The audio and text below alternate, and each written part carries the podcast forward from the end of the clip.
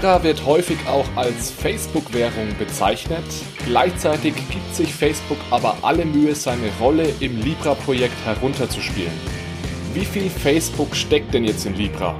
In der vierten Episode von Bitcoin, Fiat und Rock'n'Roll schauen wir uns die Libra Association näher an.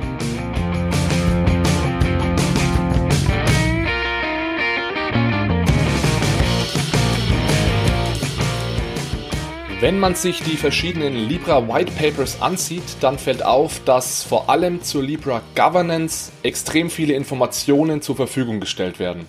Es gibt also schon sehr detaillierte Überlegungen dazu, wie die Libra Association genau ausgestaltet werden soll, wie man Mitglied wird, welche Rechte und Pflichten man als Mitglied hat und so weiter. Auf der einen Seite ergibt es natürlich Sinn, zuerst die Governance eines Projekts zu klären, bevor man dann in die Details geht und Kleinigkeiten zur Libra Blockchain klärt, beziehungsweise wie genau man die Libra Reserve managen möchte. Auf der anderen Seite glaube ich, dass Facebook vor allem deswegen so viele Informationen zur Governance von Libra veröffentlicht, weil sie von Anfang an klar machen wollen, dass Libra und Facebook eben nicht dasselbe sind. Das heißt, Libra ist kein von Facebook kontrollierter Coin, sondern soll ein möglichst unabhängiges Zahlungsmittel werden. Wie unabhängig Libra tatsächlich von Facebook ist, das schauen wir uns heute an. Starten wir mit einigen Fakten zur Libra Association. Libra oder die Libra Association ist eine Non-Profit-Organisation mit Hauptsitz in Genf in der Schweiz. Aktuell gibt es 28 Gründungsmitglieder aus ganz verschiedenen Bereichen. Es sind beispielsweise die größten Anbieter im Bereich Payments an Bord, das heißt Visa, Mastercard, PayPal, Stripe und noch einige andere. Das finde ich persönlich relativ beeindruckend, denn Zahlungsanbieter sind ja im Endeffekt direkte Konkurrenten von Libra. Die Liste der Gründungsmitglieder geht dann weiter mit Tech- und Plattformfirmen wie beispielsweise Booking Holdings, Uber, Lyft, eBay, Spotify und Farfetch. Außerdem sind die Telekommunikationsunternehmen Iliad und Vodafone an Bord, genauso wie die Blockchain-Unternehmen Anchorage, Coinbase, Bison Trails und Sharpo. Der Rest der Gründungsmitglieder setzt sich dann aus Venture Capital Firmen zusammen, wie beispielsweise Andresen Horowitz und verschiedenen Non-Profit und akademischen Institutionen. Die Zahl der Gründungsmitglieder soll bis zum Launch in der ersten Hälfte 2020 auf 100 steigen. Wie wird man jetzt Gründungsmitglied der Libra Association? Ich habe das in der zweiten Episode, in der wir uns die Libra Blockchain näher angesehen haben, bereits kurz angesprochen um Gründungsmitglied zu werden, müssen mindestens 10 Millionen US-Dollar in die Libra-Reserve eingezahlt werden. Es gibt darüber hinaus aber noch einige weitere Kriterien. Zuerst gibt es für jeden technische Anforderungen. Die Gründungsmitglieder der Libra Association verpflichten sich nämlich dazu, eine sogenannte Validator Node im Libra Blockchain Netzwerk zu betreiben. Und diese Nodes funktionieren ganz ähnlich wie die Nodes im Bitcoin Netzwerk. Das heißt, Sie sind dafür zuständig, Transaktionen bzw. das Ledger oder das Kassenbuch zu speichern, dezentral zu speichern und zu validieren. Außerdem gibt es dann spezielle Anforderungen je nach Sektor, aus dem ein potenzielles Mitglied kommt. Unternehmen aus der Privatwirtschaft müssen beispielsweise mehr als eine Milliarde US-Dollar Marktkapitalisierung aufweisen, mehr als 20 Millionen Menschen im Jahr erreichen und zu den Top 100 Unternehmen ihrer Industrie zählen. Ein interessantes Kriterium gilt auch noch für Blockchain-Unternehmen. Diese müssen nämlich mindestens zwölf Monate am Markt sein, um als Gründungsmitglied in Frage zu kommen. Also ich halte das für eine relativ niedrige Hürde, das zeigt aber auch einfach wieder, wie jung die Blockchain-Industrie noch ist. Es gibt auch extra Kriterien für NGOs und akademische Institutionen. Was eventuell noch interessant ist, als Universität muss man zu den Top 100 Universitäten weltweit gehören, um als Gründungsmitglied in Frage zu kommen. Als Grundlage dient hier das QS World University Ranking und ich packe den Link dazu gerne in die Show Notes. Aus deutschsprachiger Sicht gehören dazu dann die ETH aus Zürich, die Universität Zürich, die EPFL Lausanne, die TU und LMU in München und die Universität in Heidelberg. Das heißt, keine einzige Universität aus Österreich und bis auf die TU in München auch keine der bekannten technischen Universitäten aus Deutschland. Ich hätte da beispielsweise noch an die RWTH Aachen gedacht oder das Karlsruhe Institute for Technology. Die haben aber eventuell noch eine Möglichkeit, über ein zweites Kriterium eine Mitgliedsberechtigung zu bekommen. Es werden nämlich außerdem die Top 100 computerwissenschaftlichen Fakultäten nach einem Ranking von CS-Rankings zugelassen.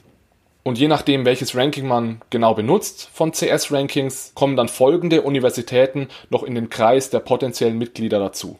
Das wäre einmal die TU Darmstadt, die RWTH Aachen, die TU Wien, TU Berlin, die Universität Stuttgart, die Graz University of Technology und das Max Planck Institut. Ich packe euch die Links zu den Rankings in die Show Notes. Das heißt, falls ihr überprüfen wollt, wie eure Universität oder Alma Mater da genau abschneidet, dann werft einfach einen Blick in die Show Notes. Okay, wenn man dann also Gründungsmitglied geworden ist, erhält man eine Stimme im sogenannten Libra Association Council. Dort werden dann alle wichtigen Entscheidungen getroffen. Das Council trifft sich zweimal im Jahr und es gilt wie im Konsensusalgorithmus der Libra Blockchain eine Zweidrittelmehrheit. Darüber hinaus gibt es dann noch ein Libra Management. Das kümmert sich eher ums Tagesgeschäft. Und das Management untersteht dem Council. Das heißt, jede Entscheidung, die vom Management getroffen wurde, kann durch das Council überstimmt werden. Lasst mich vielleicht noch ein Wort zur Stimmverteilung sagen, denn das finde ich relativ interessant. Am Anfang ist es so, dass jedes Gründungsmitglied, also jeder, der mindestens 10 Millionen US-Dollar investiert, eine Stimme im Libra Council erhält. Also auch diejenigen, die mehr als 10 Millionen US-Dollar investieren, erhalten nur eine Stimme. Das heißt, wenn ich mehr investiere, erhalte ich zwar mehr von diesen Libra Investment Tokens und habe dadurch auch einen größeren Anspruch auf Dividendenzahlung, denn im Endeffekt gehört mir ein größerer Teil des Unternehmens.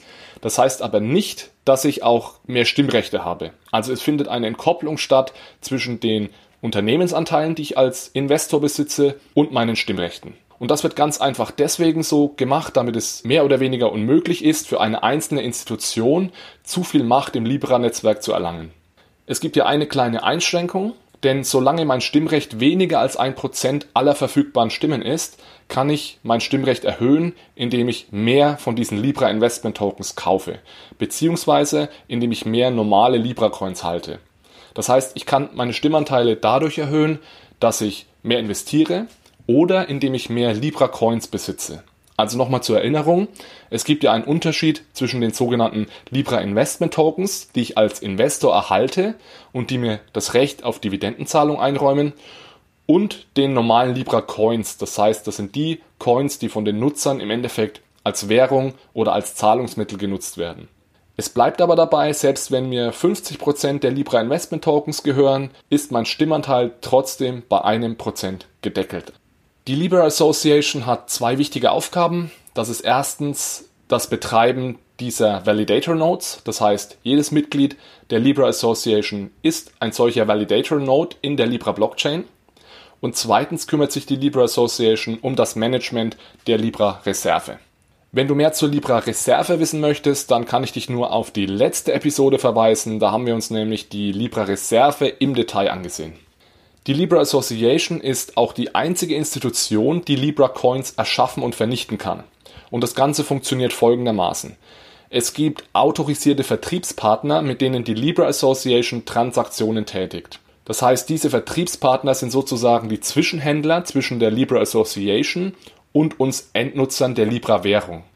Die Vertriebspartner können unbegrenzt Libra Coins von der Libra Association kaufen, solange sie eben mit den zugelassenen Währungen bezahlen. Das heißt, die Libra Association ist ein sogenannter Buyer of Last Resort. Oder mit anderen Worten, jegliche Nachfrage nach Libra Coins wird von der Association bedient. Solange du also Euros oder Dollar besitzt, wirst du immer in der Lage sein, auch neue Libra Coins zu kaufen. Es gibt also keine angebotsseitige Beschränkung der Libra Geldmenge durch die Libra Association.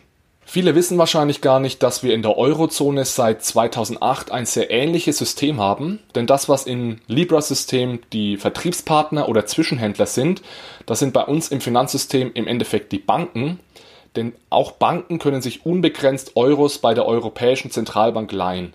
Also auch die Europäische Zentralbank bedient aktuell jegliche Nachfrage nach Euros. Und das Ganze nennt sich Fixed Rate Full Allotment und das ist wie gesagt seit 2008 in Kraft. Fixed Rate Full Allotment heißt frei übersetzt fester Zins, volle Zuteilung. Das heißt, für einen gegebenen Zins wird jegliche Nachfrage der Banken nach Euros von der Zentralbank bedient. Falls euch das interessiert, kann ich auch gerne in einer der zukünftigen Episoden noch etwas genauer über unser aktuelles Geldsystem reden. Kommen wir jetzt aber zurück zur Libra Association. Also wie gesagt, die beiden Hauptaufgaben sind einmal das Betreiben der Validator Nodes und zweitens das Management der Libra Reserve. Gerade in der Anfangszeit wird es aber sicherlich so sein, dass die Libra Association noch einige weitere wichtige Aufgaben zu erledigen hat. Zum Beispiel müssen noch zusätzliche Gründungsmitglieder gefunden werden und es muss ein Anreizprogramm ausgearbeitet werden, das es der Libra Association ermöglicht, möglichst viele Nutzer zu rekrutieren. Das heißt, es muss und es wird Anreize und Aktionen geben, wie beispielsweise Vergünstigungen, die uns Endnutzer dazu bringen sollen, Libra zu benutzen. Mittelfristig besteht die Hauptaufgabe der Libra Association darin, die Libra Blockchain zu dezentralisieren. Das heißt, man möchte von einer Permission Blockchain zu einer Permissionless Blockchain kommen. Und dieser Transfer hin zu mehr Dezentralität soll innerhalb der nächsten fünf Jahre zumindest begonnen werden. Langfristig ist es dann das Ziel der Libra Association, sich selbst mehr oder weniger obsolet zu machen.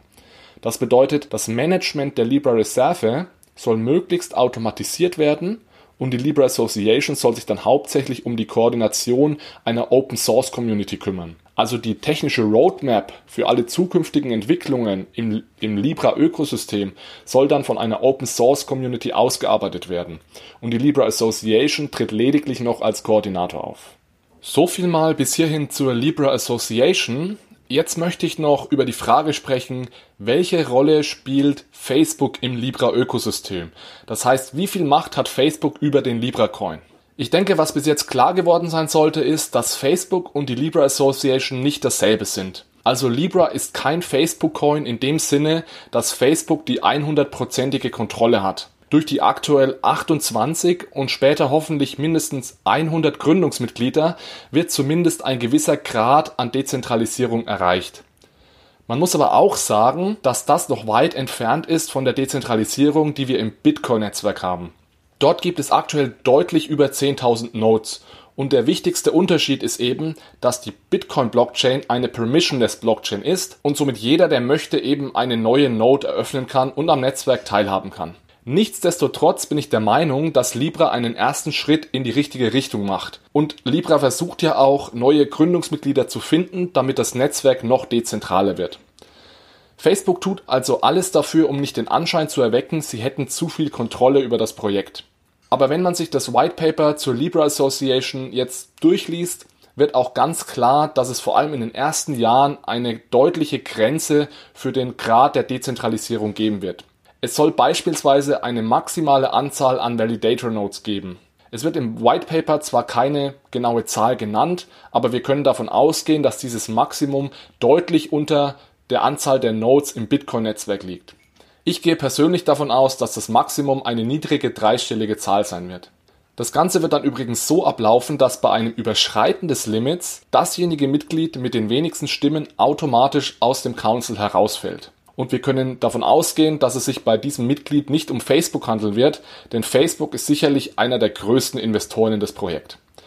Facebook selbst ist ja auch nicht direkt, sondern nur über eine Tochtergesellschaft Mitglied der Libra Association.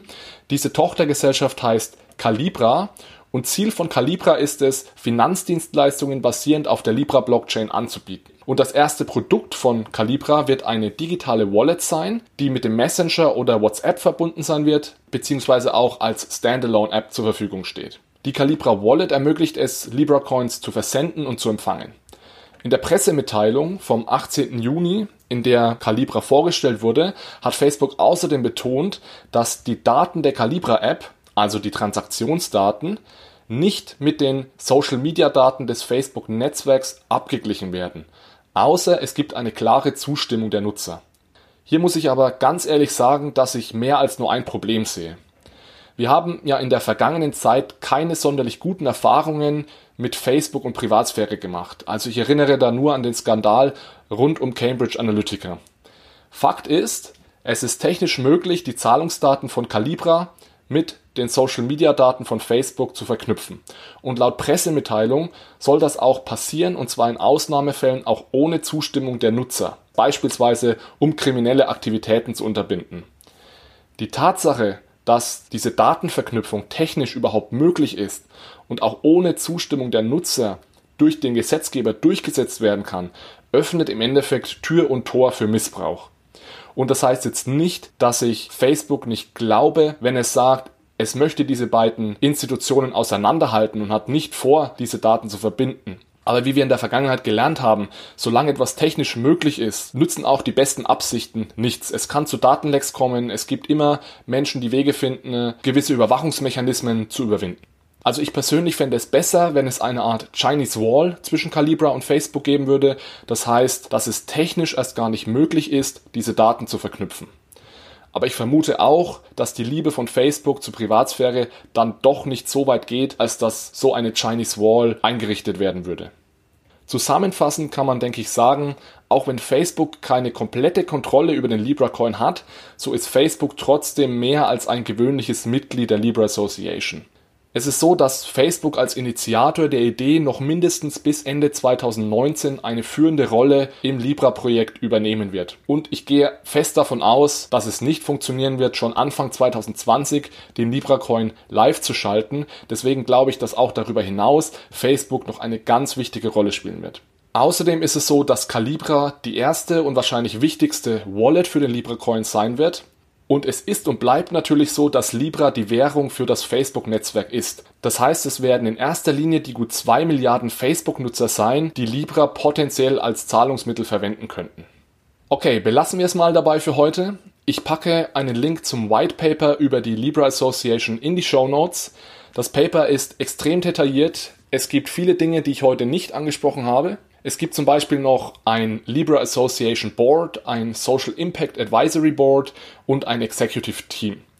Das heißt, wenn du dich noch näher für das Thema interessierst, dann wirf gerne einen Blick in das White Paper. Oder noch besser, schau beim nächsten Mal wieder vorbei, denn in der kommenden Episode ziehen wir dann ein erstes Fazit zum Thema Libra. Ich denke, die nächste Episode ist der richtige Zeitpunkt für ein kleines Zwischenfazit, nachdem wir uns jetzt in dieser und den beiden letzten Episoden die drei Kernelemente von Libra angesehen haben. Das heißt, die Libra Blockchain, die Libra Reserve und heute eben die Libra Association. Es wird dann unter anderem in der nächsten Episode darum gehen, ob Libra das Versprechen einhalten kann und zum Zahlungsmittel für die Menschen ohne Bankkonto werden kann. Ich möchte die nächste Episode außerdem dazu nutzen, um einmal darüber zu reden, was das Ganze für uns bedeutet und wie wir uns jetzt am besten verhalten sollten. Das heißt, lohnt es sich, möglichst früh in Libra Coins zu investieren oder sollten wir uns das Ganze erstmal in aller Ruhe von der Seitenlinie ansehen?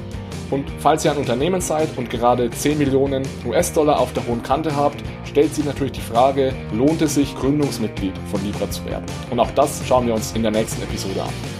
So, das war jetzt genug Ausblick. Ich freue mich wie immer auf einen Kommentar oder eine gute Bewertung auf iTunes oder der Podcast-Plattform eurer Wahl. Vielen Dank und bis zum nächsten Mal. Ciao, ciao.